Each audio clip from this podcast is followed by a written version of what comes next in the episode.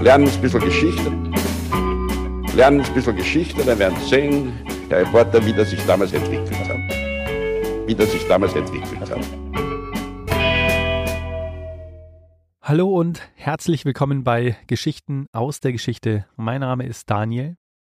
Und mein Name ist Richard. Ja, und wir sind zwei Historiker und erzählen uns Woche für Woche eine Geschichte aus der Geschichte, immer abwechselnd und immer so, dass der eine nie weiß, was der andere ihm erzählen wird. Genau so ist es. Und Richard, wir sind Ja. angelangt bei Folge 383. 383. Was für eine Zahl. Auch eine Was schöne Zahl. für eine Zahl. Sag mal, weißt du noch, worum es letzte Woche ging? Ja, in Folge 382 meinst du? Mhm. Es ging um den ersten Film, beziehungsweise, hoffentlich habe ich ihn mal richtig gemerkt, Louis Le Prince. Ja, richtig. Louis Le Prince. Höchstwahrscheinlich der Mann, der den ersten Film produziert hat. Also den ersten überlieferten Film. Genau, der erste Überlieferte. Vielleicht gab es vorher schon noch jemanden, aber wir wissen es nicht. Also Hm. er hat jedenfalls den Film oder das Bewegtbild so erfunden, dass man davon sprechen kann, dass es ab hier Film gibt, also Bewegtbild. Die Roundhay Garden Scene. Hm, Richtig. Roundhay Garden Scene. Und äh, weißt du, was lustig ist? Ja. Ich habe ja ganz am Schluss mein Projekt geplagt, 20 Films, wo Ja. man Jahreszahl eingeben kann und dann sieht man die 20 beliebtesten Filme. Und jemand hat mich darauf aufmerksam gemacht, wenn man das Jahr 1888 eingibt, was erscheint dort? Die Roundhay Garden Scene. Roundhay Garden Scene. Sehr Ja. gut. Und es gibt zwar noch ein paar andere, die im Jahr 1887 angezeigt werden, aber das sind diese Fotografien eigentlich, ja, die abgespielt werden und keine, keine Filme. Also, ja. Gut. Sehr schön. Dann haben wir auch mal wieder, oder dann haben wir überhaupt mal so Filmgeschichte abgedeckt. Hm. Haben wir ja hin und wieder schon. Ach, ein bisschen, ja, stimmt. Du warst ja in einem Studio Stimmt. und hast, Oh, hast berichtet. stimmt. Ja. Ah, das war, äh, Lemle, Karl Lemle, du bist eigentlich der Filmexperte hier. obwohl ich eigentlich gar nicht so cineastisch unterwegs bin. Anders als du. Ja, das braucht's vielleicht. Hm, Ja. Wahrscheinlich. Und ich bin ja auch kein Cineast, ich bin mehr einfach Konsument. Ja. Verstehe. Konsument mit Meinung. Das Schlimmste. Na gut, aber seit ich dich kenne, schaust du dir jedes Jahr die Oscars an. Hm, fast, fast. Äh, Hm. Ein, zweimal habe ich es jetzt ausgelassen. Ich glaube, dieses Jahr lasse ich es auch aus. Das war zu traumatisierend letztes Jahr. Sehr gut, dann würde ich sagen, Richard, start mal in die Folge für diese Woche. Mhm. Und ich packe mal hier meine Sachen zusammen und dann äh, überlasse ich dir die Bühne. Du packst deine Sachen. Gut, packe mal zusammen. Daniel, am 4. September des Jahres 1939 verwandelt sich ein ehemals etwas verschlafenes Anwesen, circa eine Zugstunde von London entfernt, in ein mit Menschen wuselndes Zentrum der britischen Regierung. Neben Mitgliedern eben der Regierung, vor allem des MI6, also des britischen Außengeheimdienstes, treffen vor allem auch Zivilisten ein. Zivilisten, die hauptsächlich in den ehrwürdigen Universitäten des Landes arbeiten. Aha. Vor allem Linguisten, Schachspieler sind auch dabei, Mathematiker auch. Unter ihnen der zu jener Zeit sehr angesehene Mathematiker Gordon Welchman, aber auch einer seiner Kollegen namens Alan Turing. Ah. Und dieses Anwesen, das eben strategisch gut direkt an der Bahnstation angrenzt, dieses Anwesen hat den Namen Bletchley Park.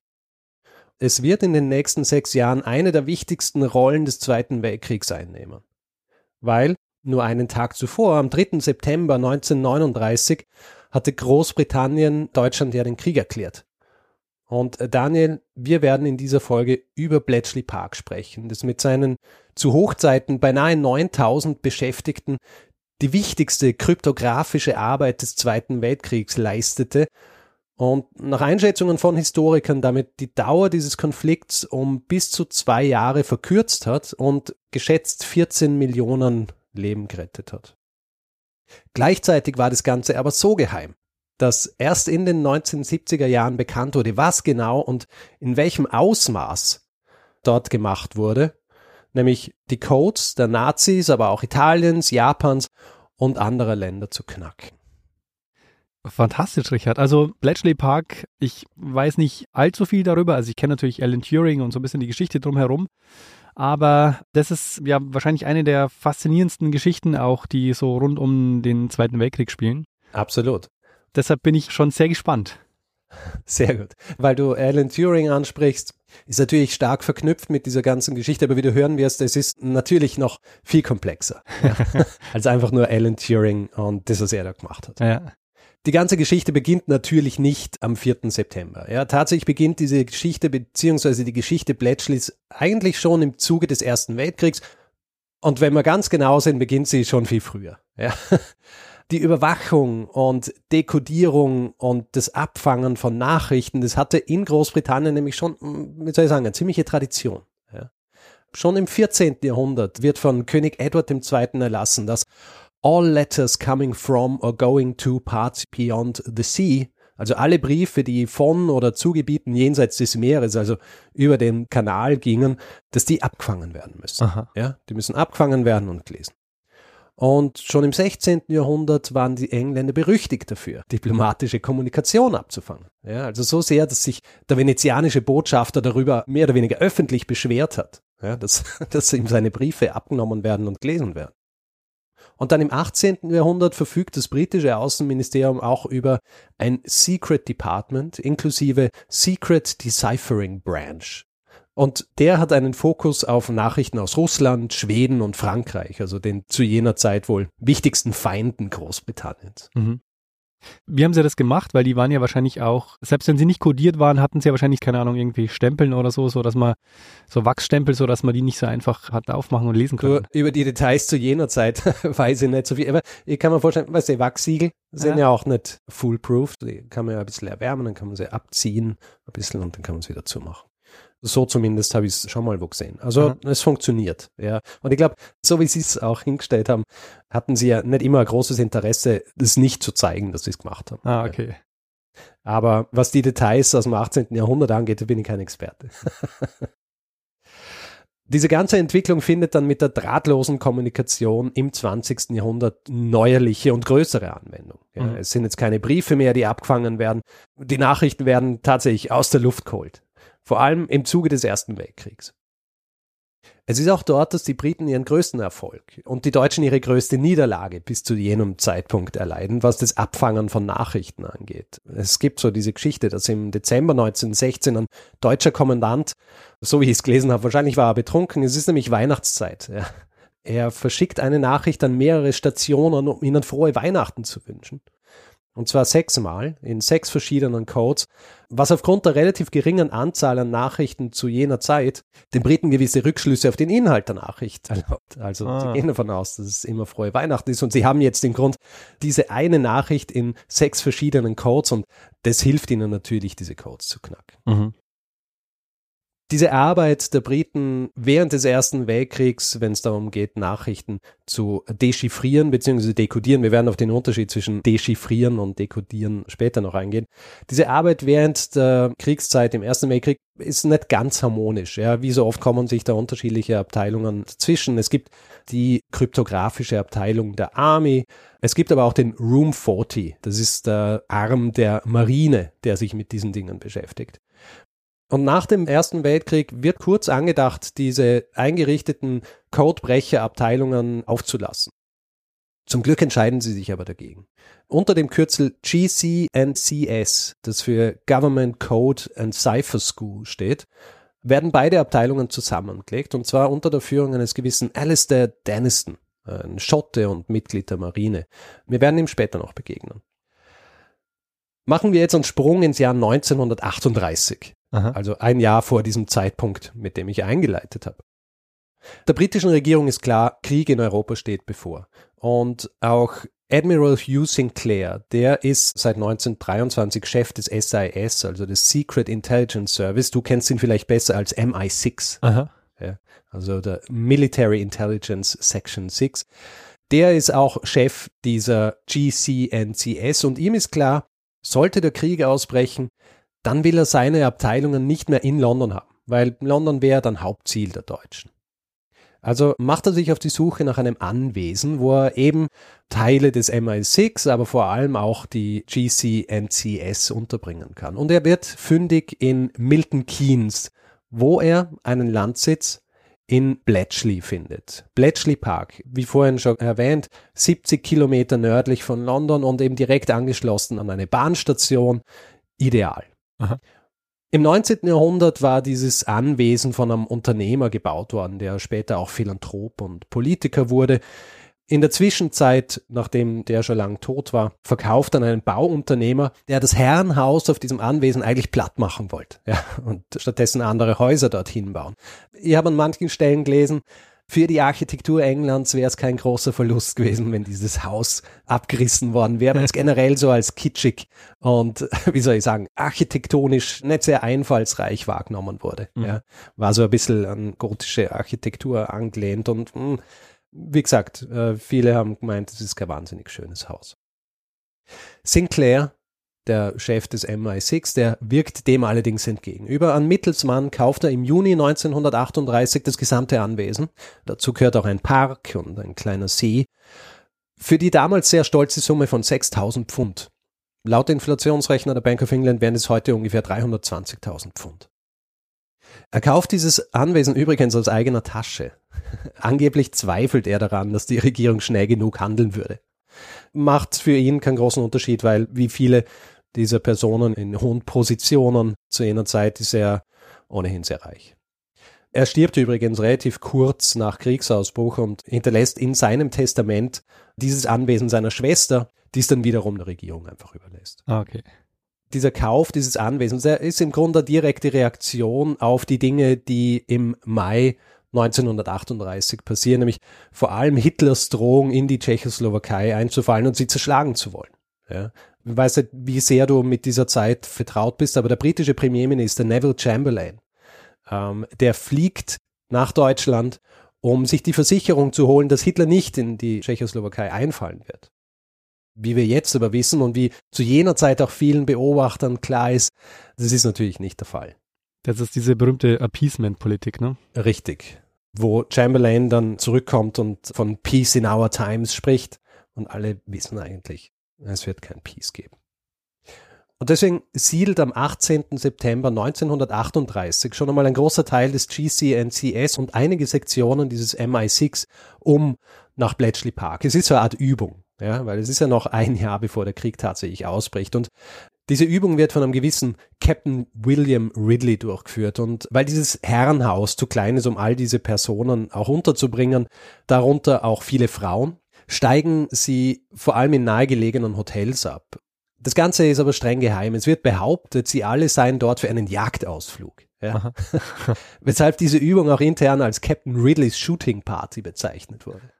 Der Bevölkerung Bletchleys entgeht natürlich nicht, dass hier gebaut wird, dass hier reges Kommen und Gehen ist. Es wird ihnen aber erklärt, dass hier eine Station für die Flugabwehr eingerichtet wird. Ist übrigens was, was über die nächsten sieben Jahre behauptet wird. Aha. Mehr zur Geheimhaltung und wie das tatsächlich ging und welche Ausmaße das auch gehabt hat, da werden wir später auch noch mehr erfahren. Vorher sollten wir uns zuerst aber mal einem Thema widmen, das wenn man schon mal von Bletchley Park gehört hat und der dortigen Arbeit, immer damit in Verbindung gebracht wird, nämlich die Enigma-Verschlüsselungsmaschine der Deutschen. Oh ja. ja. Gern wird ja behauptet, dass die Entschlüsselung, also das Knacken dieser Enigma-Maschine zum ersten Mal im Bletchley Park passierte. Und oft wird eben auch erwähnt, dass das vor allem dem vorhin erwähnten Alan Turing zu verdanken ist. Äh, und wie ich vorhin gesagt habe, es ist eigentlich um einiges komplexer. Und dass es äh, eine direkte Linie zur Entwicklung der Computertechnologie hat. Ne, auf eine Art, ja. auf eine Art. Darum, bevor wir jetzt dann tatsächlich zum 4. September 1939 springen, als tatsächlich alle einziehen in Bletchley Park, nicht nur als Übung, schauen wir uns einmal an, was es mit dieser Enigma-Maschine tatsächlich auf sich hat. Aha. Die Geschichte dieser Maschine beginnt eigentlich im Jahr 1915, also noch während des Ersten Weltkriegs als zwei niederländische Marineoffiziere, Spengler und Van Hengel, eine Maschine entwickeln, die mehrere bewegbare Walzen beinhaltet. Warum und wie das funktioniert, erkläre ich noch. Keine Angst. Sie waren mit dieser Art der Maschine aber nicht die einzigen. Der niederländische Unternehmer Hugo Koch meldet im Jahr 1919 ein Patent für eine ähnliche Maschine an und im Jahr 1922 teilt er dieses Patent mit der deutschen Firma Scherbius und Ritter die dann ab 1923 beginnt, diese Maschine zu bauen Aha. und zu verkaufen. Den Namen Enigma erfindet dafür übrigens einer der beiden Leiter dieses Unternehmens, Dr. Arthur Scherbius. Enigma weißt du vielleicht, kommt aus dem Griechischen und bedeutet einfach nur Rätsel. Aha. Das heißt, die ursprüngliche Enigma-Maschine wurde gar nicht für das Militär entwickelt, sondern erst einmal am freien Markt verkauft. Ja, gedacht war sie als Mittel gegen zum Beispiel Industriespionage, aber auch für so Dinge wie Bankgeschäfte. Sie wird dann aber auch an Regierungen verkauft, darunter auch die britische und, das wird später noch sehr wichtig werden, auch an die polnische Regierung, die sie gezielt für ihren eigenen Geheimdienst kauft. Vor allem auch die deutsche Regierung übernimmt sie und sie will sie natürlich auch für militärische Zwecke verwenden. Mhm. Ich erkläre jetzt einmal so in Grundzügen, wie diese Enigma-Maschine funktioniert. Es ist relativ vereinfacht. Ja. Du musst dir diese Maschine vorstellen, schaut ein bisschen aus wie eine Schreibmaschine. Also du hast 26 Buchstaben, die du drücken kannst und über diesen Tasten, über diesen 26 Buchstaben ist noch einmal ein Feld mit denselben Buchstaben, allerdings nicht zum Tippen, sondern die sind mit einem Licht hinterlegt, Mhm. ja, das aufleuchten kann. Wenn jetzt also eine Taste auf dieser Tastatur der Enigma gedrückt wird, dann leuchtet auf diesem Feld ein Buchstabe auf. Der wird dann aufgeschrieben und der ist jetzt Teil der verschlüsselten Nachricht, die man verschicken will. Wenn ein Buchstabe gedrückt wird, dann passiert im Grund im Inneren der Maschine Folgendes. Diese drei von mir vorhin erwähnten Walzen, also ich habe noch gar nicht gesagt, dass das drei sind, es sind drei Walzen in dieser Maschine, die haben jeweils 26 Kontaktpunkte, durch die Strom fließt. Und diese Walzen, die waren im Inneren auf eine bestimmte Weise verdrahtet. Das heißt, so, dass dann ein Kontakt nie dasselbe ist. Das heißt, A wird nicht zu A, sondern A wird zum Beispiel zu K. Das passiert aber über drei Walzen. Das heißt, es wird dreimal der Kontakt verändert, so dass du nicht einfach nur einmal das Alphabet ersetzt, sondern du übersetzt es mehrere Male. Mhm. Also jede Walze hat 26 Kontaktpunkte für jeden Buchstaben des Alphabets Korrekt. und die sind dreimal hintereinander so verschaltet dann. Genau so ist es. Das Ganze wird noch komplexer dadurch, dass jedes Mal, wenn ein Buchstabe eingetippt wird, dreht sich die Walze ein Stück weiter. Das heißt, der Kontakt zur nächsten Walze ist wieder ein neuer. Aha. Erschwerend kommt dazu, dass die sich nicht alle gleichzeitig drehen und auch nicht gleich schnell. Ja? Also ein bisschen wie, erinnerst du dich noch bei Autos früher, bevor alles digital war, da hast du so diese Kilometeranzeige gehabt. Und da hast du ganz rechts, hast du das schnellste Rad gehabt. Aha. Das waren so die Meter und dann waren Kilometer und so weiter. Ja, und ähm, so ähnlich funktioniert auch dieses Prinzip bei diesen Walzen. In der Art, wie sie sich weiterdrehen. Das heißt, wenn du A eingetippt hast einmal und dann hast A noch einmal eingetippt, dann war das nie dasselbe Ergebnis. Mhm, ja. Die Anordnung dieser Walzen, also welche Walze jetzt wo in dieses Gerät gesteckt wird und auch die Position der Walzen ganz am Anfang, also du hast sie so drehen können, wie du wolltest, das hat alles eingestellt werden können und hat eingestellt werden müssen und hat alles dafür gesorgt, dass das Ganze eben noch viel komplexer ist in der Art und Weise, wie diese Nachrichten dann tatsächlich verschlüsselt werden. Aha. Damit aber nicht genug. Die Maschine, die jetzt vom deutschen Militär verwendet wird und dann eben vor allem auch von der Wehrmacht und den unterschiedlichen Abteilungen, die kriegt noch eine zusätzliche Erschwerung, wenn man so will, dazu, nämlich ein sogenanntes Steckerbrett vorne dran. Dieses Steckerbrett, da konntest du bis zu 13 Buchstabenpaare miteinander austauschen. Ja? Das heißt, man musste, wenn man diese Nachrichten entschlüsseln wollte, muss man auch wissen, welche dieser Vertauschungen im Steckerbrett aktiviert waren. Okay. Also eine sehr komplexe Angelegenheit. Und wenn du jetzt diese Nachricht entschlüsseln wolltest, nicht knacken, sondern einfach nur entschlüsseln, dann hast du diese Maschine gebraucht und du hast wissen müssen, was die ursprüngliche Position dieser Walzen war und die Anordnung. Und all diese Dinge, die standen in Codebüchern, die den Mitgliedern der Wehrmacht zur Verfügung standen, die aber auch regelmäßig verändert wurden. Aha. Ich habe vorhin Polen erwähnt. Für Polen war in den 30er Jahren natürlich wichtig, so viel wie möglich über die Pläne Deutschlands informiert zu sein. Ja. Und dazu gehört auch, dass sie diese verschlüsselten Nachrichten lesen können. Und deswegen widmen sie sich schon sehr früh dieser Maschine, dieser Enigma-Maschine. Und tatsächlich unter dem Mathematiker Marian Rejewski gelingt damals schon im Jahr 1932 das erste Mal das Knacken der Enigma-Maschine. Etwas, das ihm übrigens vor allem auch gelingt, weil Frankreich zu jener Zeit mit Polen schon zusammengearbeitet hat, was das angeht. Die Franzosen hatten nämlich, was die Enigma-Maschine angeht, ein Ass im Ärmel. Anfang der 30er Jahre hatte sich nämlich ein Mitarbeiter der Chiffrierstelle des Reichswehrministeriums in Deutschland beim französischen Geheimdienst gemeldet, um ihnen anzubieten, für Geld Informationen zur von Deutschland übernommenen bzw. angekauften Enigma-Maschine zu bieten. Und er liefert an die Franzosen nicht nur geheime Schlüsseltafeln, sondern auch Informationen zu den Walzenlagen und Steckverbindungen für mehrere Monate. Ja. Und die Franzosen, die damit eigentlich wenig anfangen konnten, weil sie sich noch nicht so mit der Enigma-Maschine beschäftigt haben, sie geben diese Informationen an Polen weiter und ermöglichen ihnen damit zum ersten Mal diese Enigma-Maschine zu knacken. Interessant. Aber das heißt, die wussten, dass die Deutschen die Enigma-Maschine verwenden. Ja, das war ein offenes Geheimnis. Okay. Es wird noch einige Zeit dauern, bis die Erkenntnisse des polnischen Geheimdienstes und eben dieses Kryptographen und Mathematikers Rejewski auch an die Ohren der Briten bringen. In Großbritannien wird mittlerweile diese GCNCS, also diese Abteilung der Codeknacker, ausgebaut. Und einer der ersten und führenden Codeknacker dort ist ein gewisser Dilly Knox, der interessanterweise ein Klassizist und Papyrologe ist. Ja. Er ist im Grunde der erste Chefkryptologe der Briten und unter ihm findet dann im Juli 1939 ein mittlerweile legendäres Treffen zwischen dem französischen und dem polnischen Geheimdienst statt und auch dem GCNCS, vor allem ausgelöst durch die Auflösung des Nichtangriffspakts auf Polen durch Hitler, ein paar Monate vorher. Ja, also Polen war jetzt klar, alles was sie wissen, das müssen sie mit ihren Verbündeten teilen. Ja.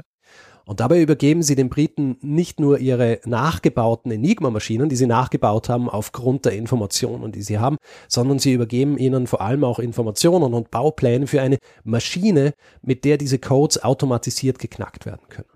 Die sogenannte Bomba. Aha. Und diese Pläne, die werden in Bletchley Park noch eine sehr wichtige Rolle spielen. Es ist nämlich soweit. Der 4. September 1939, vor einem Tag, wurde Deutschland von Großbritannien der Krieg erklärt und auch von Frankreich. Und in Bletchley Park wird jetzt eingezogen. Bletchley Park wird intern als Station X bezeichnet, was ein bisschen mysteriöser klingt, als es eigentlich war. Es war im Grunde einfach nur die zehnte Einrichtung des Geheimdienstes. Deswegen X für römisch 10. Mit von der Partie sind natürlich Kryptologe Dilly, aber eben auch viele Mathematiker, Linguisten etc. und vor allem eben auch der Mathematiker Gordon Welchman und Alan Turing, die schon seit 1938 im Fall von Alan Turing und 39 im Fall von Welchman immer wieder für das GCNCS gearbeitet haben. Insgesamt ziehen ungefähr 180 Personen ein. Es muss allerdings auch dazu gesagt werden, anfangs ist ein großer Teil der dort Arbeitenden einfach nur Teil des MI6 und nur wenige gehören eigentlich tatsächlich zu dieser Gruppe der Kryptologen bzw. Kryptanalysten, sagt man auch dazu. Aha. Die haben jetzt ganze Arbeit vor sich. Es ist ja so, das grundlegende System der Enigma, die Vertratung mancher dieser Walzen, die ist bekannt. Man weiß jetzt, wie man sie knacken kann, aber diese Schlüssel, die verwendet werden, für diese Codes, die ändern sich ständig und jetzt zu Kriegszeiten natürlich noch viel öfter. Das heißt, anfangs ist das Knacken der Enigma-Nachrichten in erster Linie Handarbeit. Und Aha. es ist ein sehr komplexer Prozess und sie machen sich gewisse Dinge zunutze, gewisse Schwächen auch der Enigma-Maschine. Einerseits verwenden sie die sogenannte Cribs. Cribs sind nichts weiter als Klartext beziehungsweise etwas, von dem man annimmt, dass es Klartext innerhalb einer verschlüsselten Nachricht ist. Aha. Dazu wird auch sehr bald ein Archiv an möglichen Wörtern zusammengestellt, die höchstwahrscheinlich am Anfang oder am Ende einer Nachricht enthalten sind. Mhm. Ja. Zum Beispiel ein Text, der immer wieder kam, war keine besonderen Ereignisse. Und hier wird eine große Schwäche der Enigma-Maschine ausgenutzt. Aufgrund ihrer Bauweise war es nämlich so, dass ein Buchstabe nie zu sich selbst verschlüsselt wurde. Ah. also wenn du ein A eingegeben hast, egal welche Anordnung der Walzen du verwendet hast, dieses A wird nie zu einem A. Das heißt, man hat bei verschlüsselten Nachrichten, bei denen man davon ausging, dass sie auch tatsächlich diese Wörter enthielten, wie zum Beispiel sowas wie keine besonderen Ereignisse oder wenn es eine bestimmte Station war, von der man die Nachricht abgefangen hat und wo man gewusst hat, das Kürzel muss sicher drin sein, hat man das vergleichen können. Ja. Aber gut. Und sie haben das auch tatsächlich, du musst dir das wirklich so vorstellen, sie haben diese Papiere vor sich gehabt und Aha. sie haben diese langen Nachrichten gehabt und haben diese Wörter gehabt und haben sie drunter gelegt. Mhm. Ja. Und haben dann geschaut, kommt einer dieser Buchstaben in diesem Klartext, wie zum Beispiel keine besonderen Ereignisse, in dieser verschlüsselten Nachricht vor? Wenn nein, dann war es sehr gut möglich, dass dieser verschlüsselte Teil tatsächlich keine besonderen Ereignisse bedeutet hat. Puh. Also, Weißt du, was ich meine? War das Ja, jetzt so, aber du weißt, was ich meine. ich weiß, was du meinst, ja. Also, du Also, hast im Grunde du- aber, du hast ja halt nicht 26 Möglichkeiten pro Buchstabe, sondern nur noch 25, weil der Buchstabe selber Genau. quasi wegfällt. Aber dass du dann, wenn du das quasi in einem Satz hast und das da gar nicht vorkommt, also kein einziges Mal dieser Buchstabe vorkommt, dass du dann dir relativ sicher sein kannst, da wahrscheinlich ist es dann dieser Satz. Genau. Also das war natürlich nur ein Teil dieser ganzen Arbeit. Der nächste Teil war dann so, dass man über diese Dinge rausfinden hat können, welche Walzen höchstwahrscheinlich verwendet worden sind, beziehungsweise, und das war dann die große Arbeit später, auf die wir noch zurückkommen werden, rauszufinden, wie eigentlich die Verdrahtung bei bestimmten Walzen ausschaut. Ja. Unter Gordon Welchman und Alan Turing wird dann schließlich im Jahr 1940 eine britische Version der Bomba entwickelt. Also die Engländer nennen sie Bomb mit E am Schluss und die erste dieser Maschinen erhält den, äh, wie man dann später sehen wird, weil sie nicht wahnsinnig gut funktioniert, großspurigen Namen Victory. Ja. Und im Grund ist diese Bomb, wie soll ich sagen, ein Nachbau etlicher Enigma-Maschinen, wo du einfach alle möglichen Kombinationen durchprobieren kannst. Das heißt, das, was sie vorher händisch machen haben müssen, das kann diese Maschine jetzt automatisiert und das ist nötig, weil es natürlich wahnsinnig viele Möglichkeiten gibt, die durchgespielt werden müssen. Ja. Was bei dieser Maschine auch gemacht wird, ist, dass, und man muss sagen, es ist eine Glanzleistung der Technik, ja.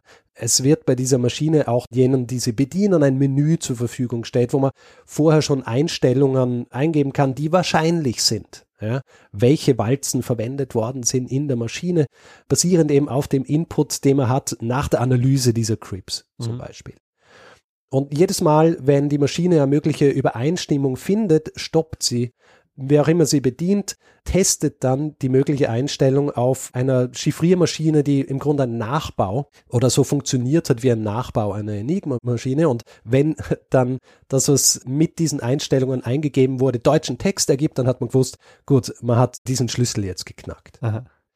diese Bearbeitung mit der Bombe, das ist aber nur ein Teil dieses ganzen Prozesses. Und um zu zeigen, wie aufwendig dieser ganze Prozess war, weil es geht ja nicht nur ums Knacken, sondern noch viel mehr, werde ich jetzt einmal durch diese Schritte durchgehen, die so eine Nachricht, wenn sie in Bletchley Park angelangt war, durchging, bis sie dann tatsächlich auch verwendet werden konnte als Information, die den Briten irgendwas im Krieg nützt hat. Ja?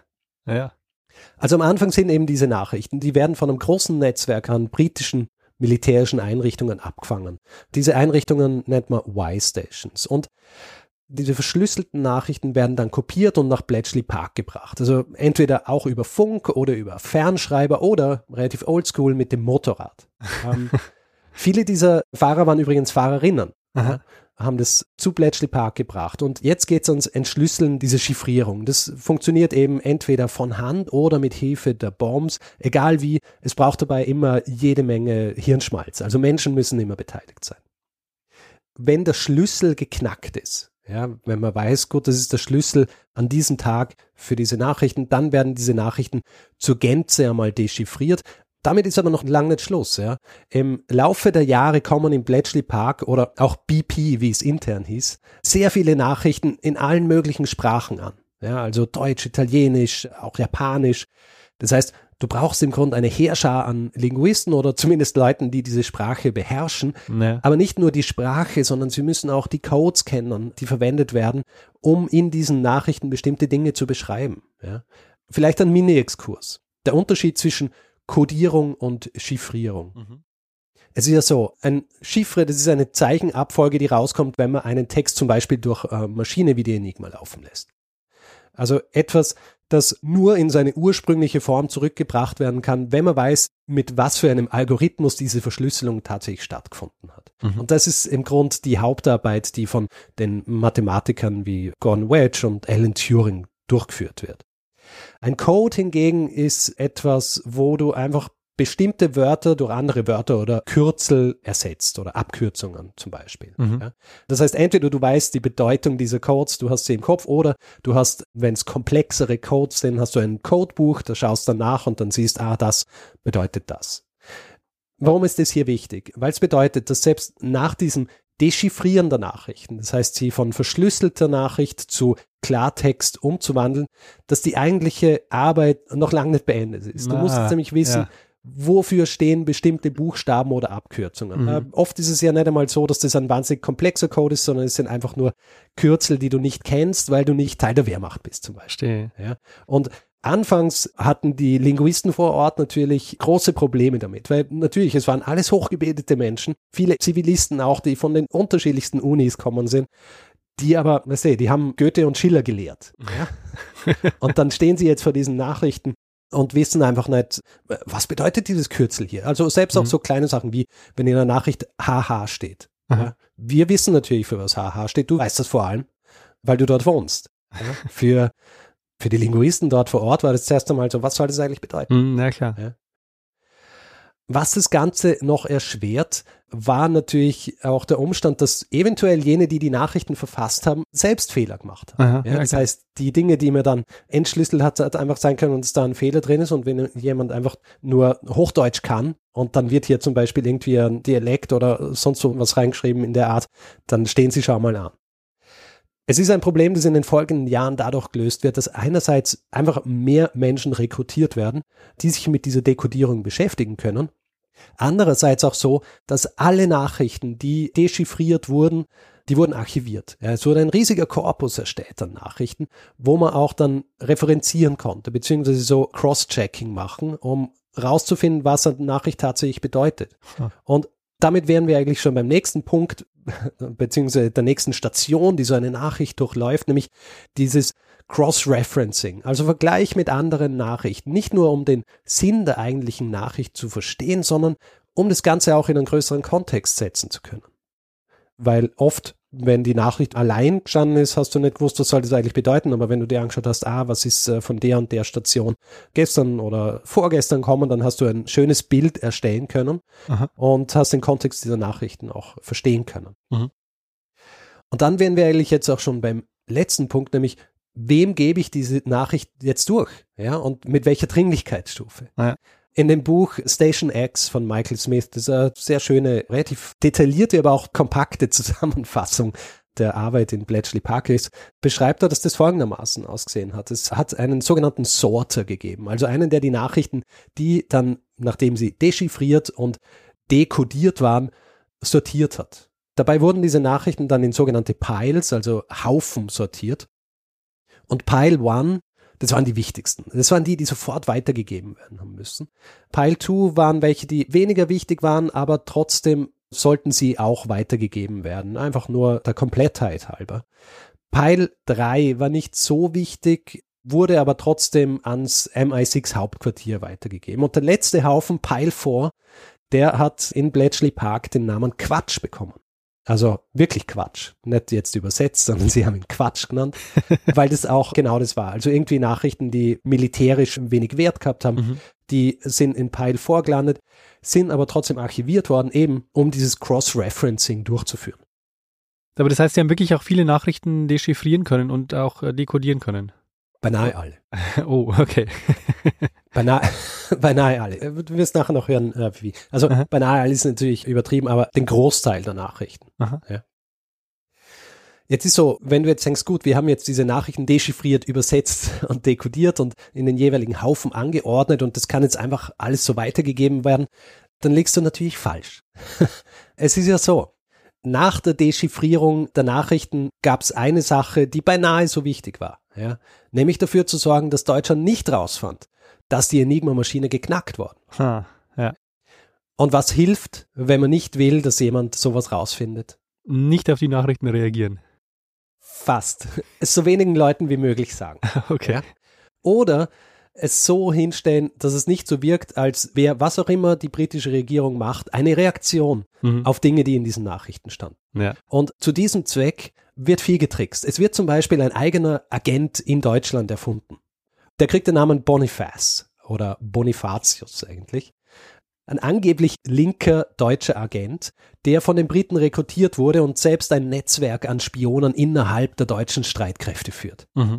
Laut R.V. Jones, der MI6-Mitarbeiter war, der immer wieder mal diese Berichte erhielt, die dann quasi die Berichte dieses, dieses Spions waren, der sagt, dass oft zu diesen Berichten Folgendes gesagt wurde.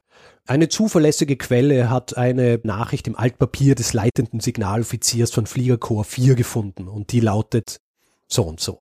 Ja? Oder falls es eine unvollständige Entschlüsselung war, wurde gesagt, die Quelle fand ein teilweise verkohltes Dokument im Kamin von so und so. Ja. ja.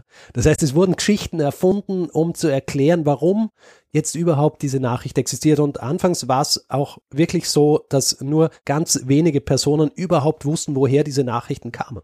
Also anfangs waren es ungefähr 30 Leute insgesamt die gewusst haben, okay, das kommt direkt aus Bletchley Park, wo die Enigma-Maschine entschlüsselt wurde. Aha. Deswegen, diese Nachrichten erhalten auch ihren ganz eigenen Sicherheitsstufennamen, wenn man so will, und zwar Ultra.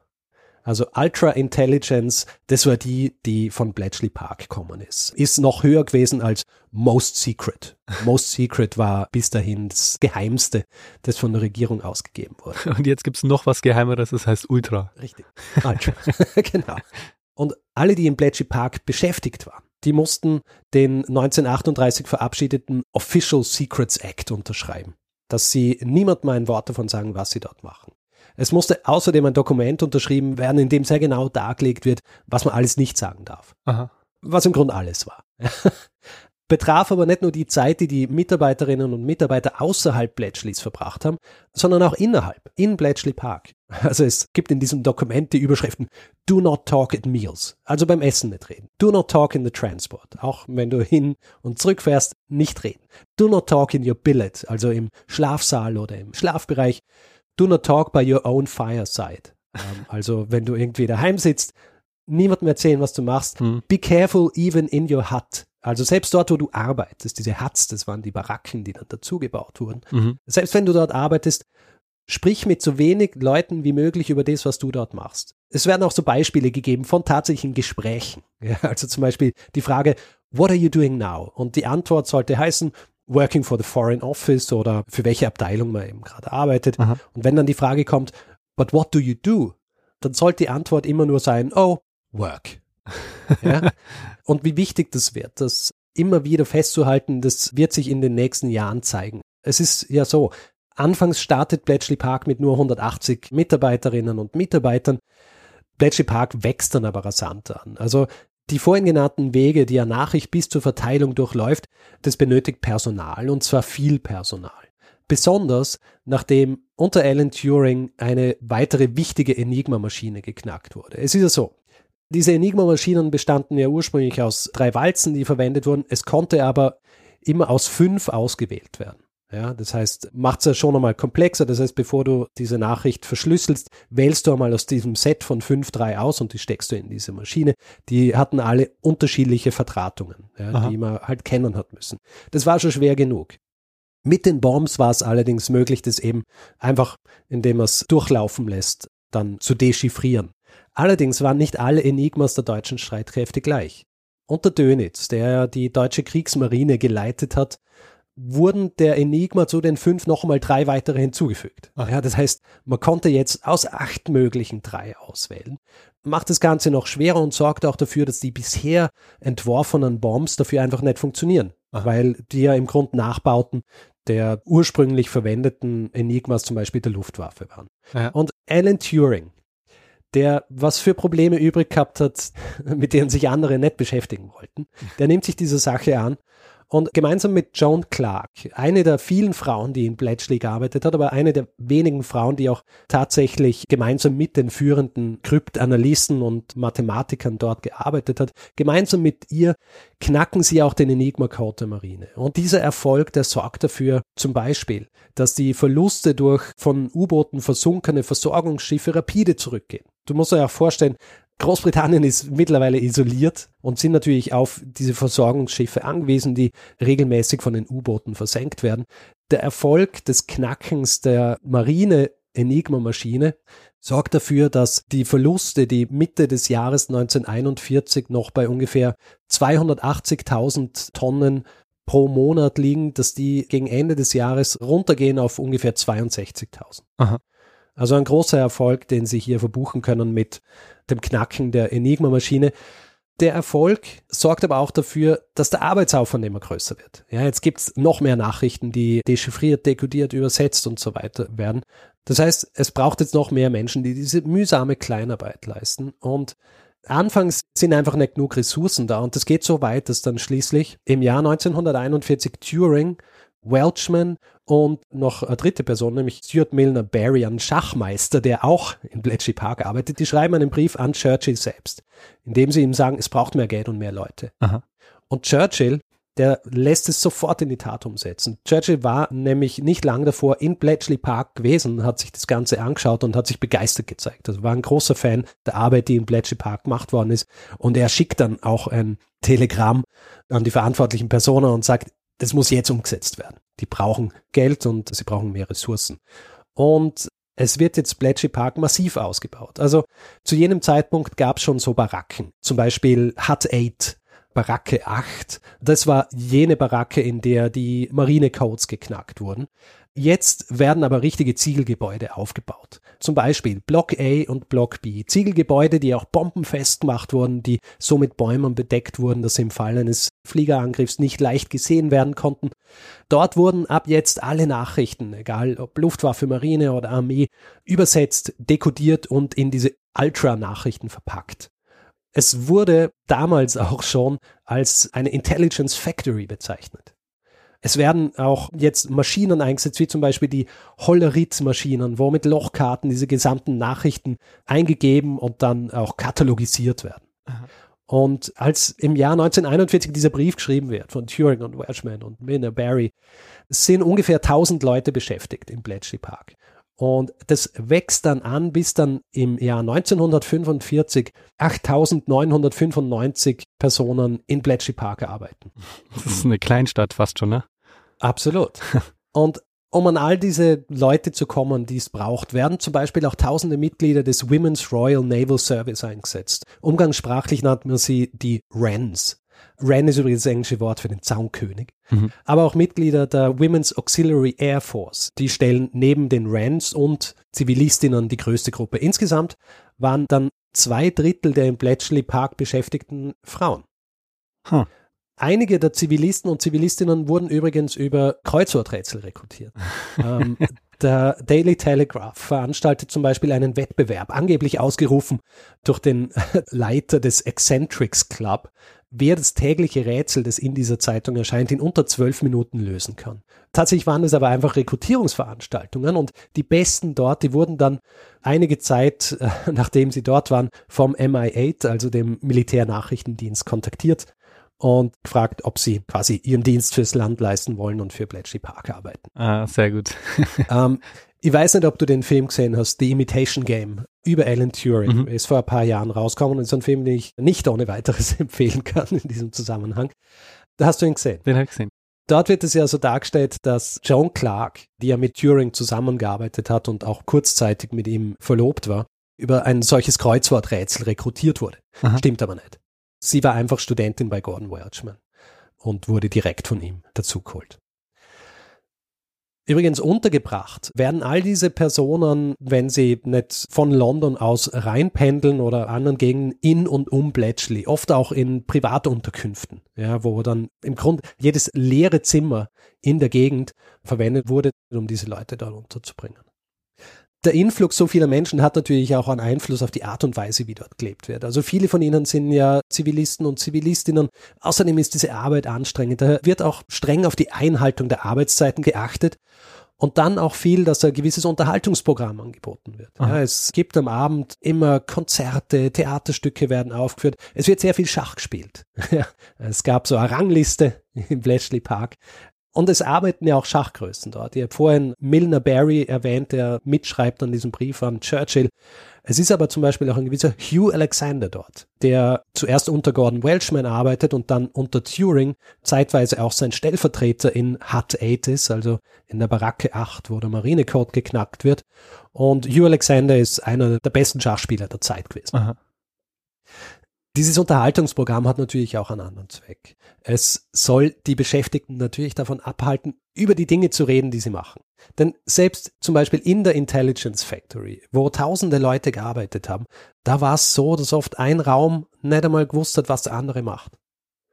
Um eben dafür zu sorgen, dass so gut wie niemand einen kompletten Überblick darüber hat, was hier gemacht wird und die Chance zu minimieren, dass das ausgeplaudert wird. Mhm die Informationen, also diese Intelligence, die dort produziert wird, die landet schließlich überall. Also in allen Abteilungen, es landet bei den Briten, es landet bei den Amerikanern. Sie sorgt zum Beispiel dann auch dafür, dass Hitler davon überzeugt wird, dass die Alliierten in Calais landen wollen. Mhm. Ja, wird alles über diese Informationen gemacht, die in Bletchley Park oder aus Bletchley Park bereitgestellt werden. Gibt äh, Informationen über Schiffsrouten, über Flugangriffe, über Truppenbewegungen. Zum Beispiel die Bismarck hast du ja wahrscheinlich schon mal gehört davon, Flaggschiff der Marine. Aha. Das Versenken der Bismarck ist zu einem großen Teil den Informationen aus dem Ultra-Input aus Bletchley Park zu verdanken. Mhm. Und obwohl das Knacken der Enigma natürlich das Wichtigste war, also bis 1945 werden über 21.000 Schlüssel geknackt. Ja. Knacken sie auch noch eine andere deutsche Chiffrierung, und zwar die der sogenannten Lorenz-Schlüsselmaschine. Das ist dann ebenfalls mit Rotoren versehene Apparate, aber für Fernschreibgeräte gedacht war. Wesentlich schneller, wesentlich weniger mühsam zu bedienen als die Enigma, weil es wird Klartext eingegeben und am Ende kommt Klartext raus. Das Aha. heißt, du musst die Sachen dann nicht noch einmal eintippen, damit du den Klartext kriegst. Allerdings ein Bedienfehler, der schon relativ früh durchgeführt wird von einem deutschen Soldaten, das sorgt dafür, dass die Briten eine Nachricht abfangen können, die es schließlich dem Kryptanalytiker John Tiltman erlaubt, die Nachricht komplett zu entschlüsseln und gleichzeitig auch damit Aufschluss über die Schlüssel gibt, die verwendet werden in dieser hm. Maschine. Mhm. Das Ganze ist dann sehr bitte? Frohe Weihnachten. Nein, es war nicht frohe Weihnachten. Es war tatsächlich so, dass jemand eine Nachricht geschickt hat und der, der es empfangen hat, hat zurückgeschrieben, dass er es irgendwie nicht richtig erhalten hat. Er soll es nochmal schicken. Aha. Und das darfst du nie machen. Du darfst keine Nachricht zweimal schicken. Und er macht es und das läutet quasi das Ende der erfolgreichen Chiffrierung durch die Lorenz-Maschine ein. Es mhm. dauert dann noch ein bisschen, bis der gesamte Mechanismus von den Mitarbeitern und Mitarbeiterinnen im Bletchley Park bloßgelegt ist, er wird aber bloßgelegt und weil es aber zu mühsam gewesen wäre, das Ganze von Hand zu machen. Also du weißt ja, die Bombs haben das maschinelle Testen für die Enigma gemacht. Jetzt brauchen sie was für diese Lorenz-Maschine und das ist aber eine ganz andere Struktur und ist viel aufwendiger und deswegen wird ein eigenes Gerät dafür gebaut. Hier auch mit ein bisschen Input von Alan Turing verantwortlich für diese Konstruktion ist aber ein gewisser Tommy Flowers und diese Maschine heißt Colossus und es ist ein Röhrencomputer. Es mhm. werden anfangs 1500 Röhren verwendet. Ähm, massive Menge, lang gezweifelt worden, ob es überhaupt funktioniert. Und es ist einer der ersten Computer in der Art überhaupt. Mhm. Es ist kein programmierbarer Computer, weil er sehr spezifische Tätigkeit durchführt, aber er war einer der ersten seiner Art überhaupt. Und so können im Bletchley Park schließlich ab 1944 auch die Nachrichten, die über die Lorenz-Maschine verschickt werden, dechiffriert werden. Insgesamt werden von 1942 bis 1945 über 63 Millionen Zeichen an Lorenz-Nachrichten dechiffriert. Okay. Als der Krieg im Jahr 1945 endet, wird Bletchley Park beinahe komplett runtergefahren. Mhm. Also insgesamt 211 dieser Bomben Maschinen werden zerstört, elf Colossus-Maschinen werden zerstört und die Belegschaft wird eben von zu jenem Zeitpunkt knapp 9000 auf 1000 reduziert. Aha. GCHQ, das der neue Name für die GCNCS ist, also Government Communication Headquarter, behält 50 Bombmaschinen ein für den Fall, dass irgendeiner ihrer Feinde jemals nochmal Enigma verwenden würde. Die werden aber dann auch im Jahr 1959 zerstört. was die Tätigkeiten in Bletchley angeht, wird noch sehr lang Steg halten. Erst in den 1970er Jahren erscheint ein Buch The Ultra Secret von einem gewissen F.W. Winterbotham, Aha. der in Bletchley für die Verteilung der Ultra-Nachrichten zuständig war. Und er lüftet das Geheimnis darüber, was in Bletchley Park passiert ist. Das bedeutet aber auch, dass viele, die dort gearbeitet haben und großen Einfluss gehabt haben auf den Kriegsfortgang, dass die nie entsprechend geehrt wurden. Ah, ja. Oder noch schlimmer, also Alan Turing, der ja einen großen Anteil am Erfolg der Dechiffrierung der Marine Enigma hat und sonst auch eine der wichtigsten Personen in Bletchley Park war, wird Jahre später aufgrund seiner Homosexualität, die zu jener Zeit in Großbritannien noch unter Strafe stand, verurteilt. Und er wird unter anderem dazu gezwungen, Hormone zu nehmen, die seine Libido unterdrücken. Ja. Das wird als chemische Kastration bezeichnet. Und er verliert zusätzlich auch seine Sicherheitszulassung für GCHQ, für die er noch immer als Berater tätig war in Kryptographiefragen. Und er stirbt circa ein Jahr später, ungefähr ein Jahr nachdem diese Hormonbehandlung beendet war. Als Todesursache wird Selbstmord angegeben. Es heißt, dass er sich umgebracht hat. Es ist heute aber umstritten, ob das wirklich der Fall war und ob es vielleicht ein Unfall war und er sich unabsichtlich vergiftet hat Aha. mit einem Experiment, das er durchgeführt hat in einem Nebenzimmer. Als posthume Ehrung ist er aber auf den seit 2021 ausgegebenen 50-Pfund-Noten abgegangen. Ah. Und eine Ehrung der Mitglieder der Government Code and Cipher School, die in Bletchley Park tätig waren, die gab es dann schließlich im Jahr 2009. Da wurde eine Medaille von der britischen Regierung ausgegeben, die an all jene verschickt wurde, die damals dort tätig waren. Daniel, das war meine kurze Geschichte von Bletchley Park, dem Zentrum der Codebrecher und Codebrecherinnen des Zweiten Weltkriegs in Großbritannien und eine Unternehmung, die, wie gesagt, höchstwahrscheinlich die Dauer des Krieges um mindestens zwei Jahre verkürzt hat.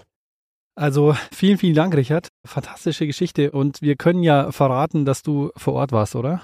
Ja. ähm, was steht denn da heute noch? Weil du hast ja gesagt, sie alles. haben kurz danach alles abgebaut, aber sie haben wieder alles aufgebaut oder wie ist das? Nein, es ist so, sie haben die Maschinen haben sie abgebaut, Personal ist zurückgefahren worden, aber diese Gebäude, die wurden stehen gelassen. Allerdings Aha. lange Zeit wurden diese Baracken mehr oder weniger so ein bisschen, also nicht wirklich gut behandelt, sagen wir so. Und das Ganze war kurz davor eigentlich einfach zu verfallen. Und es wurde dann, nachdem es in den 70er Jahren diese Veröffentlichungen gegeben hat und klar wurde, was dort gemacht worden ist, gab es Anstrengungen, das Ganze herzurichten und heute ist das Ganze ein großes Museum Aha. und es stehen alle diese Gebäude noch. Also das Herrenhaus steht noch, diese ganzen Baracken stehen noch, es stehen eben Block A und B, wo diese Intelligence Factory stattgefunden hat. Es gibt auch Hut 8, wo man dann auch das Büro von Alan Turing sieht und all diese Dinge, wo zum Beispiel auch die Gasmaske liegt, die er immer getragen hat, wenn er Fahrrad gefahren ist, wegen Pollen. Aha. Also viele Leute dort waren recht exzentrisch und ich glaube, Alan Turing galt als einer der exzentrischsten. Aha. Ist auch ein bisschen im Vergleich zu diesem Film, wo er so als ein bisschen Außenseiter und sonst wie hingestellt wird, hat auch nicht gestimmt. Er war sehr beliebt eigentlich in Bletchley Park. Aha. Und viele Dinge, die in dem Film vorkommen, stimmen so nicht. Ich habe ja vorhin von Denniston gesprochen, der die GCCS geleitet hat, der dann der erste Direktor bei Bletchley Park ist. Er wird dann später abgelöst. Der wird im Film auch als Widersacher von Turing dargestellt, was mhm. nicht weiter von der Realität sein könnte, als es tatsächlich war. Ja, gut, manche Sachen muss man in so einem Film einfach wahrscheinlich zuspitzen. Also ist sehr viel zugespitzt und verkürzt und einfach verfälscht in ja. diesem Film. Also wenn man verlässliche Informationen darüber haben will, was in Bletchley Park passiert ist, ist der Film denkbar ungeeignet. Sehr gut. Und wenn du jetzt vor Ort warst, laufen denn die Röhrencomputer noch? Nein. Also, na, es ist so. Der Röhrencomputer Colossus wurde schließlich, ich glaube, 1991 nachgebaut. Aha. Also in Bletchley Park ist auch das National Computer Museum. Ah, ja. Und dort steht so ein Kolossus, der nachgebaut worden ist. Also der ursprüngliche ist zerstört worden, aber anhand der Pläne wurde der dann 1991 nachgebaut und steht dort. Ich finde es ja auch sehr interessant, dass es was ist, wo du als Staat erstmal versuchst, dass niemand davon erfährt und dann, als es irgendwie, keine Ahnung, 20 Jahre später oder 30 Jahre später so veröffentlicht wird, dass es dann aber zu was wird, wo die stolz drauf sind, wo man sagt, hey komm, hier mhm. bauen wir ein Museum, hier bauen wir so eigentlich ein, wahrscheinlich ein Touristenmagnet ist es mittlerweile, oder? Also Bletchley Park. Ah ja, ja, ja absolut. Und es ist auch didaktisch, ist fantastisch. Aha. Ja, also das so, du wirst durch alles durchgeführt. Sie haben eben Bomb nachgebaut. Sie erklären genau, wie alles funktioniert und auch wirklich so, dass du selber Hand anlegen kannst und solche Dinge. Also es ist großartig. Wir waren drei Stunden dort und es war zu wenig. Ja. Ja. Hab äh, bei weitem nicht alles anschauen können. Ist aber ganz cool, wenn man sich ein Ticket kauft, dann gilt es zwölf Monate. Das heißt, man kann dann in diesem Jahr so oft man will wiederkommen. Na, cool. Also Aber auf jeden Fall zu empfehlen, ist ungefähr mit dem Zug eben dreiviertel Stunde von London, Aha. Houston entfernt. Wer die Chance hat, sollte auf jeden Fall hingehen. Ja, ich finde es sehr interessant, dass es da diese Wandlung gibt, dann eben jetzt hinzu, was das jetzt was ist, wo man auch sagen will, so hier, das zeigen wir jetzt extra. Und vorher war es noch so was, wo, hey, wir müssen auf jeden Fall stillhalten und es darf Ja, ja. niemals was in die Ja. Öffentlichkeit dringen. Naja, mittlerweile ist halt egal, dass Deutschland weiß, dass, dass sie die Enigma geknackt haben. Ja. Damals wäre es natürlich eine Katastrophe gewesen, weil dann hätten sie, hätten sie einfach nur umstellen müssen auf ein anderes System und Großbritannien bzw. die Alliierten hätten nichts gehabt. Nicht nichts, aber halt viel weniger, weil das die vorherrschende Art der Chiffrierung war. Ja. Ich habe mir am Anfang gedacht, als du das beschrieben hast, dass da so 9000 Leute arbeiten und dass sie einfach auch unglaublich viele Ressourcen da reinstecken, ob es nicht einfacher gewesen wäre, Spione zu verteilen, die sich diese Codebücher besorgen und dann hätte man hier auch im Grunde die Nachrichten dechiffrieren können. Es wurde auch, also so direkt wurde es nicht gemacht, aber es manche Informationen, die sie dann gehabt haben im Bletchley, um eben auch die Codes knacken zu können, die kamen dann direkt auch aus U-Booten zum Beispiel, die von der Marine versenkt wurden. Aha. Manchmal leider wurden die schon geplündert von britischen Soldaten, bevor sie schauen konnten, ob solche wertvollen Informationen dabei sind. Aber es hätte halt auch nicht ausgereicht, weil es hat viele unterschiedliche Enigma-Maschinen gegeben und unterschiedliche Codebücher für die unterschiedlichen Abteilungen. Das Mhm. heißt, du hättest ständig Leute dort haben müssen, die ständig Codebücher stehlen. Ja, Und auch, kann man vorstellen, wenn ständig Codebücher verloren gehen, dann überlegen sie sich einmal an das System. das stimmt.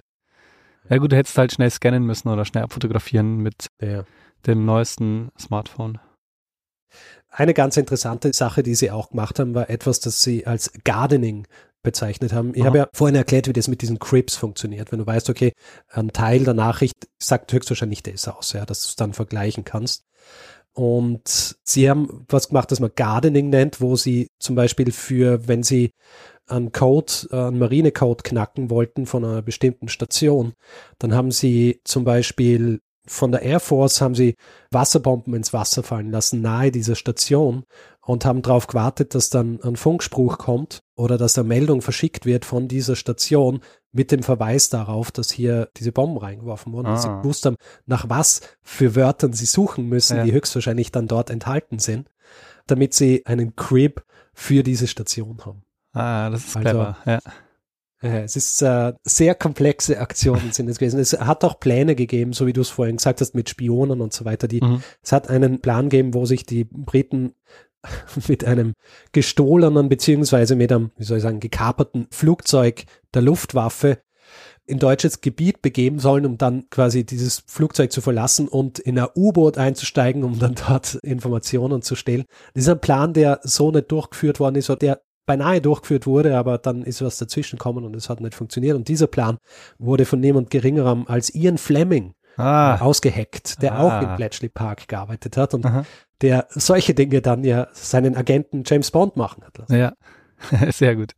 Und ich glaube, Ian Fleming war ja auch beteiligt an der Geschichte der Operation Mincemeat, die Geschichte, die Genau. ich mal erzählt habe, wo es um eine Leiche ging, die sie an den Strand in Spanien anspülen haben lassen Ja. und wo dann quasi geheime Dokumente gefunden wurden. Genau. Also der, der hat immer diese kühnen Pläne ausgeheckt. ja. Als du die Geschichte erzählt hast, die Leute dürfen nicht miteinander reden und so, also selbst so beim Mittagessen und so, und wenn jemand gefragt wird, was arbeitest du, dass man dann sagt, ja, Work. Das ist Ja. ein bisschen wie wenn wir zwei uns unterhalten und fragen so, und was ist deine nächste Geschichte? Und dann mm, ja, Richtig. es gibt tatsächlich auch die Geschichte von einem Paar, die sich kennengelernt haben in Bletchley Park und äh, geheiratet haben. Aha. Und die sich bis in die 1970er Jahre keine Details darüber erzählt haben, was sie tatsächlich gemacht haben. bis in die 70er, oh Mann. Bis es dann halt quasi veröffentlicht wurde mit diesem Buch und weiteren Publikationen. Sehr Ja. cool. Ja, Richard, echt eine super Geschichte. Ich bin froh, dass du es gemacht hast, weil ähm, ich wusste tatsächlich nur dieses ganze oberflächliche Wissen aus eben zum Beispiel so einem Film äh, Alan Turing. Ja. Na, es ist lustig, weil Bletchley Park wollte ich schon immer machen und wollte aber auch schon immer hin und bisher Ja. habe ich es nie geschafft. Und jetzt war ich noch, ich wusste, ich muss dorthin. Dann habe ich gewusst, wenn ich dorthin gehe, dann mache ich auch gleich die Folge Ja. drüber. Das ist cool. ja. Ähm, Ich habe aber natürlich auch über die Jahre immer wieder Hinweise gekriegt, vor allem nachdem der Film rausgekommen ist, die Imitation Game, sind immer wieder Hinweise gekommen, eben, dass man was über Alan Turing macht. Tanja hat geschrieben, Markus, Victoria, Peter, Etem, Ben und Felix. Ich hoffe, dem wurde jetzt Genüge getan. Vielleicht noch zur Literatur. Aha. Es sind jetzt mittlerweile natürlich auch viele Dinge geschrieben worden über Bletchley Park, über Alan Turing, aber auch über die anderen Dinge, Mitarbeiter und Mitarbeiterinnen. Ich habe vor allem drei verwendet. Das wichtigste dort ist Station X von Michael Smith. Dann eines über Gordon Welchman, das heißt Gordon Welchman von Joel Greenberg. Und dann noch eines über Alan Turing, das heißt The Enigma Story, wo auch sehr ins Detail gegangen wird über die unterschiedlichen Dechiffrierungsgeschichten von Dermot Turing, seinem Neffen. Ah. Und diese gesamte Geschichte ist natürlich, kann man noch viel mehr drüber nachlesen. Es ist noch um einiges komplexer als so, wie ich es jetzt hier dargestellt habe Naja.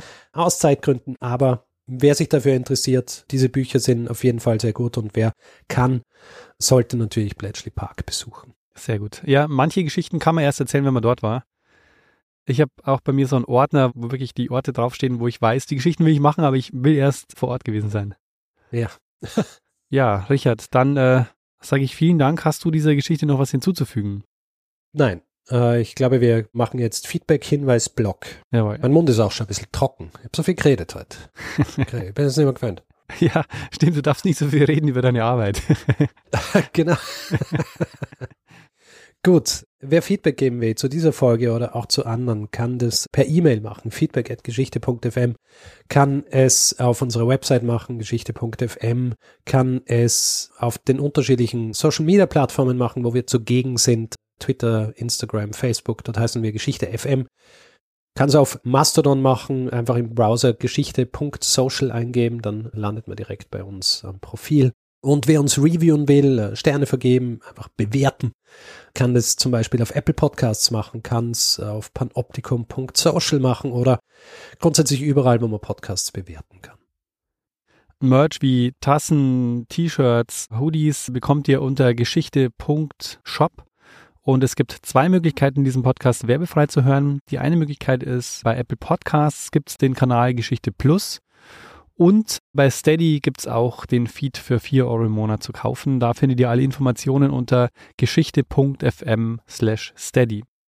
Wir bedanken uns in dieser Woche bei Tiat, Georg, Gerhard, Matthias, Christoph, Nadja, Konstantin, Stefan, Marcel, Simon, Bernd, Antje, Sarina, Melanie, Kai, Veronika, Stefan, Ulrich, Nils, Philipp, Jens, Andreas, Daniel, Falk, Nina und Jasmin. Vielen, vielen Dank für eure Unterstützung. Ja, vielen herzlichen Dank. Tja, Richard, dann würde ich sagen, bleibt uns nur noch das, was wir immer machen, übrig. Also dem einen das letzte Wort zu geben. Der es immer hat, nämlich Bruno Kreisky. Lernen ein bisschen Geschichte. Lernen ein bisschen Geschichte, dann werden Sie sehen, der Reporter, wie das sich damals entwickelt hat. Wie das sich damals entwickelt hat.